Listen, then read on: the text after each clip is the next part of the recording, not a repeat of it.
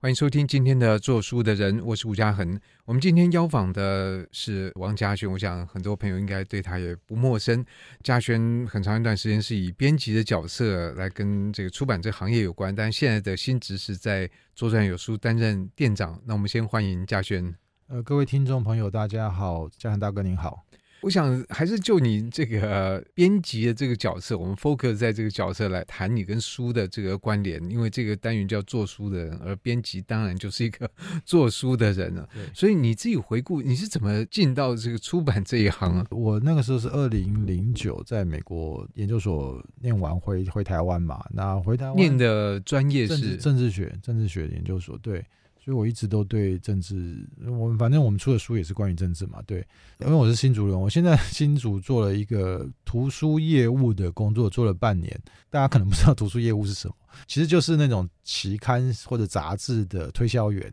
那那时候在新竹，就是常常要去拜访，比如说小儿科诊所啊，或者是学校老师啊，去挨家挨户请他们订阅我们的书，这样子。哎，可是这个期刊是很多行业嘛，不然你怎么会去诊所，也会去学校？因为它主要是针对各种各样的，因为是给学生看的书啦，所以这个。买的人一定通常不是老师就是家长，或者是 比如说小儿科的话，就会有医生来看。但但是后来我发现我实在不适合做业务业务这个工作，对我来说实在有点太难了，所以就找别的工作。那那时候刚好富查刚成立八期没有成立多久，有认识的朋友就推荐我去找富查谈这样。我记得早上面试完吧，他下午就传讯息来说：“恭喜你录取了，欢迎你来工作。”这样。对，然后哎，可能那时候你对于编辑有什么了解吗？没有，没有了解，那很好，脑筋一片空白。不过也很好，出版社也新的，然后编辑也新的，就全新的开始。还是跟那时候才刚从大陆过来，所以 他在中国那时候是已经是做到上海文艺的副总编辑。不过他也是做在做杂志，而且是做业务方面的是吗？呃。对，他其实好像业务比较 少，所以他来台湾完全是一个新的环境。然后我也是一个菜鸟，所以我们两个那时候也是跌跌撞撞做了很多失败的书。哎，可是这样我觉得更有意思，就是因为你如果说你今天进到一个已经颇有历史的出版社，你大概能够做的事情跟那个角色就会受到很大的限制。对，当然可能在这个轨道上面也可以避免掉很多可能不用去尝试的错误，这样子。所以我们那时候一直好好处就是您说的，我们没有什么。限制跟条条框框，说你能做什么，不能做什么，所以我们那时候选书跟做书其实都很，呃，可以说不专业吧，很随性。可是这样也杀出一条血路哎。呃，这后来才慢慢步入轨道，所以我们也付出了很多很惨痛的。比如说，你在这个过程里面，你觉得哦，因为我这样试了，所以我觉得 OK，好，这件事情不能做，或这种书不能，其实是蛮蛮蛮痛苦的一个经验。然后，比如说呢，呃，可能大家现在讲也不知道了，因为十十几年前的事情了。之后八旗出过一些书，真的都卖的很惨。对，然后坦白说，其实一个书卖的惨不惨，你在做的时候，你可能就已经有预感了，因为你做的时候就发现找不太到什么角度去切入这本书，然后但是头已经洗下去，不能暂停。然后封面要怎么设计？书名要怎么定？其实你都觉得好像找不到一个满意的答案。其实，在那个时候，其实就表示你你这个书有问题。但是还有很多更现实的问题，比如说我们找不到好的翻译，我们不知道去哪里找翻译，然后我们也不知道在一个翻译翻完交给你十几二十万的稿子之前，你该做什么。所以那时候我我印象很深刻，我们常常花很多的时间在改翻译的稿子。那真的是一个非常痛苦的 经验，是对。然后，坦白说，我那时候在一年半的时候就离开八旗，我后来就去麦田。我在麦田，可麦田就是一个比较就是呃很有稳健，所以你经验完全不一样吗？对，呃，所以我其实很感谢在麦田那三年的时光，因为他在城邦的体系里嘛，所以每个月好像一次还两次都会有那种整个事业群所有的编辑一起讨论的会议。我觉得那个会议对我来说是很很重要的养分，因为他那个会议不只是你的出版社而已，它是有来自各个不同，有的比如说有做宗教心灵的，有做科普的，有做财经的，有做轻小说的、YA 小说的，不同的编辑来讨论一本书，给予各种建议。其实那个是那对我来说是算是一个大开眼界的经历，就是说哦，原来不同的领域的书是那样做，然后在不同的领域的取书名或者定价有各种咩咩嘎嘎。呃，然后他们也会给你的书各种建议。那有的建议，坦白说，有时候那时候听了很挫折、很受伤，就觉得啊，我自己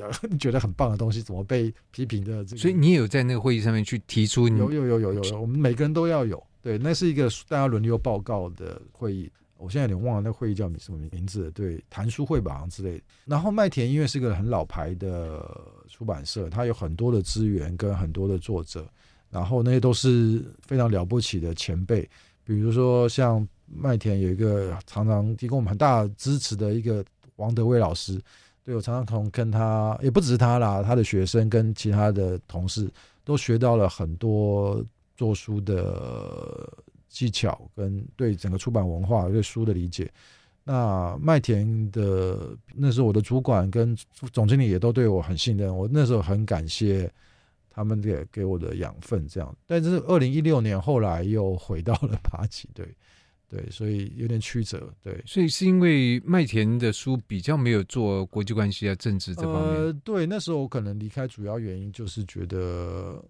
我自己兴趣还是比较偏政治类的东西。那麦田它其实是个很好的做文学跟人文的一个出版社。对，我自己后来觉得说，跟我的兴趣稍微有一点不同。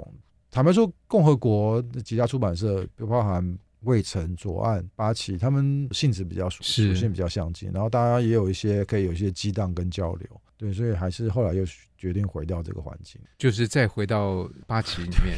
所以也很有趣。因为有时候你离开的时候，跟你再去别的地方转一圈，看东西心情、你的看事情的方式、角度等等等等都有可能不一样。所以你经过这样一番的你说曲折也好，或历练也好，再回到八旗，就可以比较清楚的找到自己要做的书，然后怎么去实力。对，那时候。简单说就是自己相对来说比较成熟了，然后八旗那时候也是一个更知名的品牌了。那我不在的时候，其实八旗对吧？反正有一段有一度其实挺惨淡的，但是慢慢的靠着几本很卖座的著作站稳脚跟，然后也擦亮了品牌。所以我回到八旗之后，整个都还是比较顺利的一个状况。然后当然很感谢严鹤给我很自由的空间在选书跟。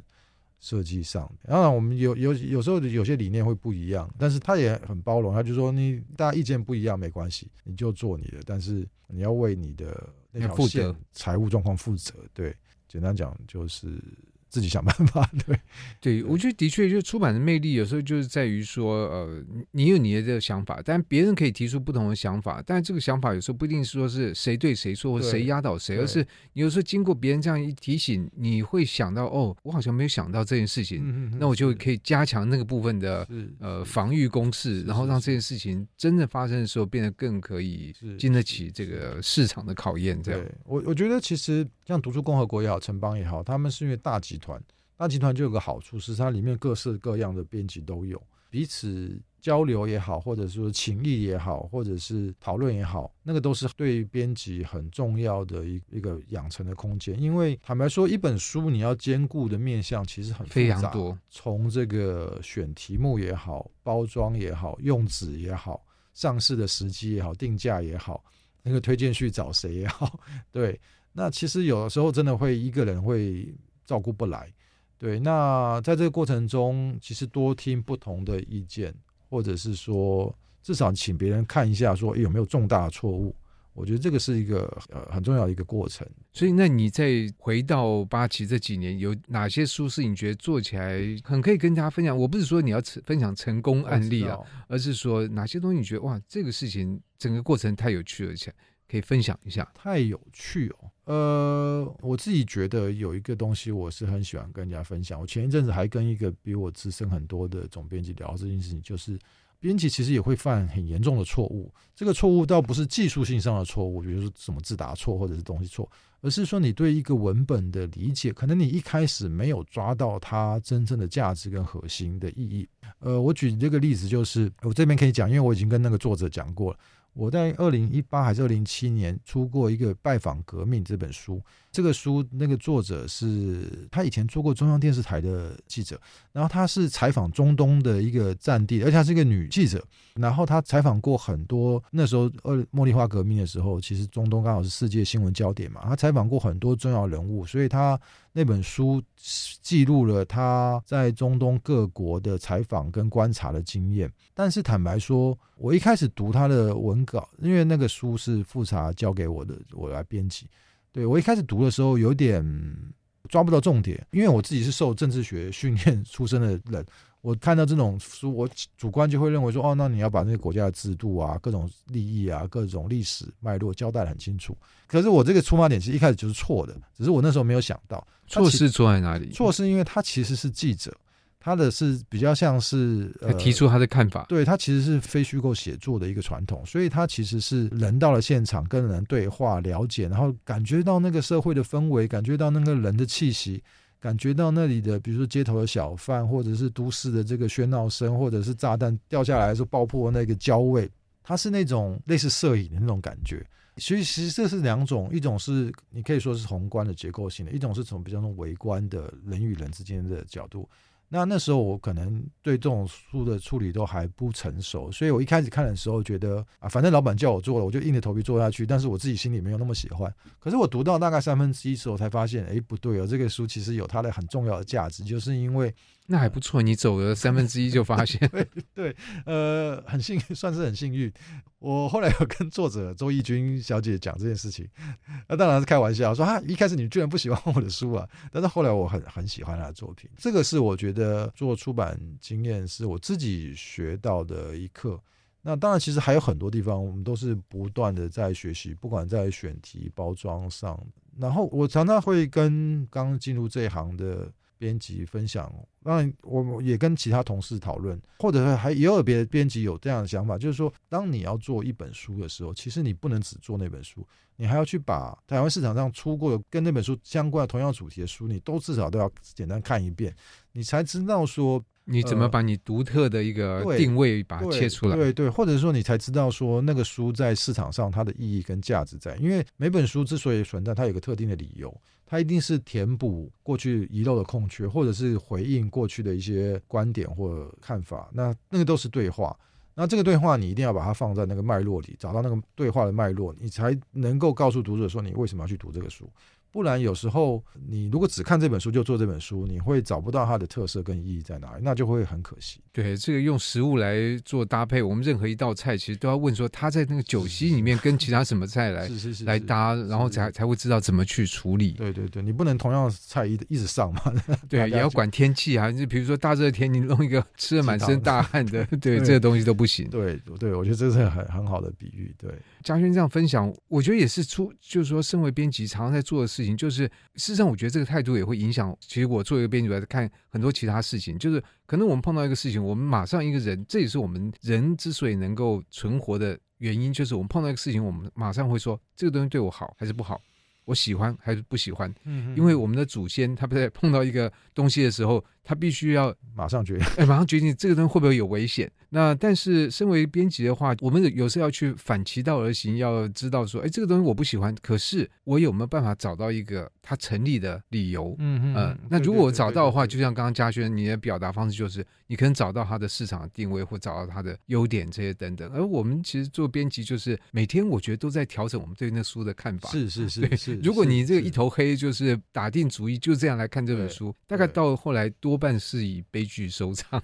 呃，这是做编辑工作好玩，但是也是很累的一件事。是，比如说你大家可能看到一本书，它最后的书名或者是封面包装是成是成功的，失败可能大家就遗忘了嘛，就不不知道有这个东西。但是那个背后，你可能是反反复复去想一个封面跟书名该怎么做，想了一个月甚至三个月的结果。对，对我常常都是一边骑摩托车一边在脑中在盘算这个书名到底应该叫什么。对，所以我每次碰到有一些，比如说特别读者啊，这个书名取得不好啊，这个让我，但第一个想说，那那不然你来取啊。